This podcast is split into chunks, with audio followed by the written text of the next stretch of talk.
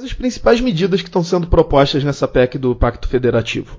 Porque o Pacto Federativo é uma peça é, robusta se a pessoa imprime dá 12 páginas de, de, Word, ou seja, é algo bastante completo, completo bastante eh, extenso e bastante eh, complexo. Ela trata de diferentes eh, questões.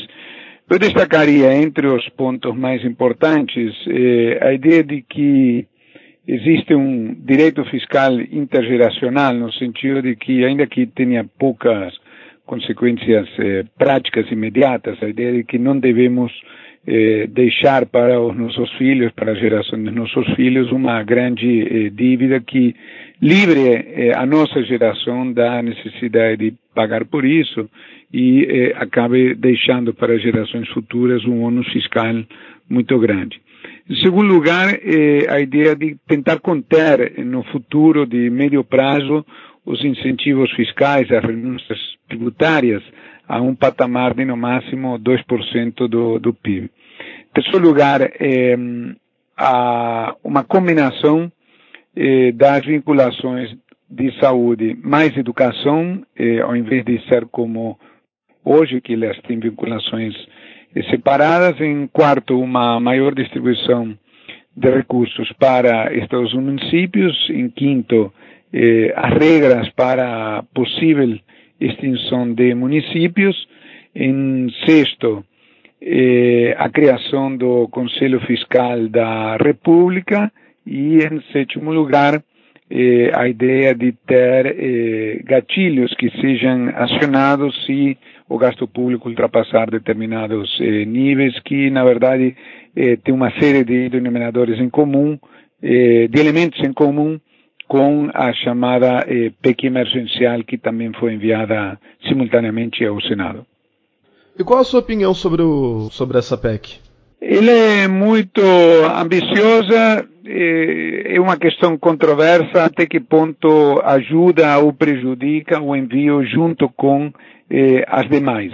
Eh, lembremos que o país ficou eh, aguardando em torno de oito meses para a aprovação da reforma previdenciária, uma reforma muito importante, ela foi enviada ao Congresso no mês de fevereiro, foi aprovada no mês de outubro, e agora o governo está enviando, provavelmente incluindo as que deverão ser enviadas nos próximos dias, nada mais, nada menos do que aparentemente cinco PECs.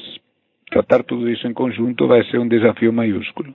E qual o impacto que, que essas reformas do, do Pacto Federativo podem ter nas contas públicas?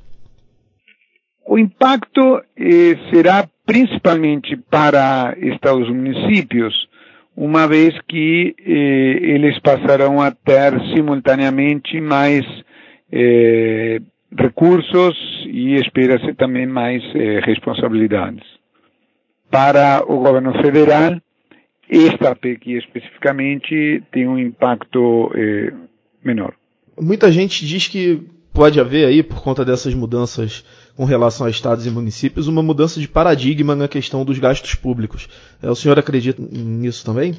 Parcialmente, no sentido de que eh, há uma série de, de, de questões eh, que afetam a dinâmica das despesas de estados e municípios e que não estão sendo tratadas, contempladas nesta PEC também serão importantes no futuro. Caso, por exemplo, eh, salário mínimo, que é uma variável que afeta muito prefeituras, principalmente do, do, do interior, tá?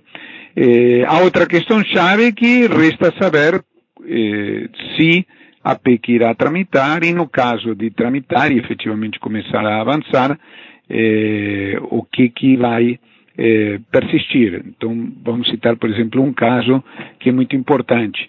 Uma das principais medidas da, da PEC, como eu mencionei, é a possibilidade de extinção de municípios. Eh, na década de 80, o Brasil tinha menos de 4 mil, quando começou a década de 80, se me fala a memória, o Brasil tinha menos de 4 mil municípios, hoje tem aproximadamente 5.600 municípios, foram criados muitos municípios no, no, no, interior mais longínquo, digamos assim, municípios pequenos, sem a menor ideia financeira, seria importante para o país eh, voltar atrás nesse processo. Mas há dúvidas sobre se isso eh, vai ter condições de passar por todos, eh, todas as considerações políticas que dizem respeito à relação do governador com os prefeitos do, do, do interior, é um ponto de, de interrogação. Então, se passar tem um efeito, se esse componente não passar tem outro. E esse projeto garante maior autonomia, né, principalmente para as prefeituras? Sim, é uma, é uma mudança eh, cultural, não é como foi devidamente enfatizado ontem, tanto pelo ministro Paulo Guedes como eh, pelas repercussões junto a parlamentares e também por parte da mídia. E, e, na sua opinião, essa, de, essa descentralização de recursos, beneficiando principalmente uh, os estados e principalmente os municípios, é, é, por aí que o país vai conseguir destravar o, o desenvolvimento, os investimentos e a própria prestação de serviços? É um elemento eh, importante associado às federações eh, modernas. Eh, eu só quero registrar que, na verdade, esse é um processo que eh, se iniciou com a redemocratização. O que houve que no governo eh, autoritário de 64 e 85 houve uma centralização de, de recursos, o poder central passou a abocanhar uma fração cada vez maior dos chamados recursos disponíveis, que é o resultado da receita, mais ou menos o fluxo líquido de transferências entre as unidades, entre o poder central e as unidades subnacionais, e depois da redemocratização esse, esse, esses números se modificaram e houve uma grande transferência eh, a rigor de recursos e de responsabilidades também, principalmente para os municípios. Os municípios quando eu era jovem, na década de 80, eles eh, tinham muito pouco eh, poder. Tanto que eh, se dizia que a única coisa que o prefeito fazia era se encarregar, aqui no, no Rio de Janeiro, por exemplo, eh, de varrer as ruas com a Conlurbe, eh, etc.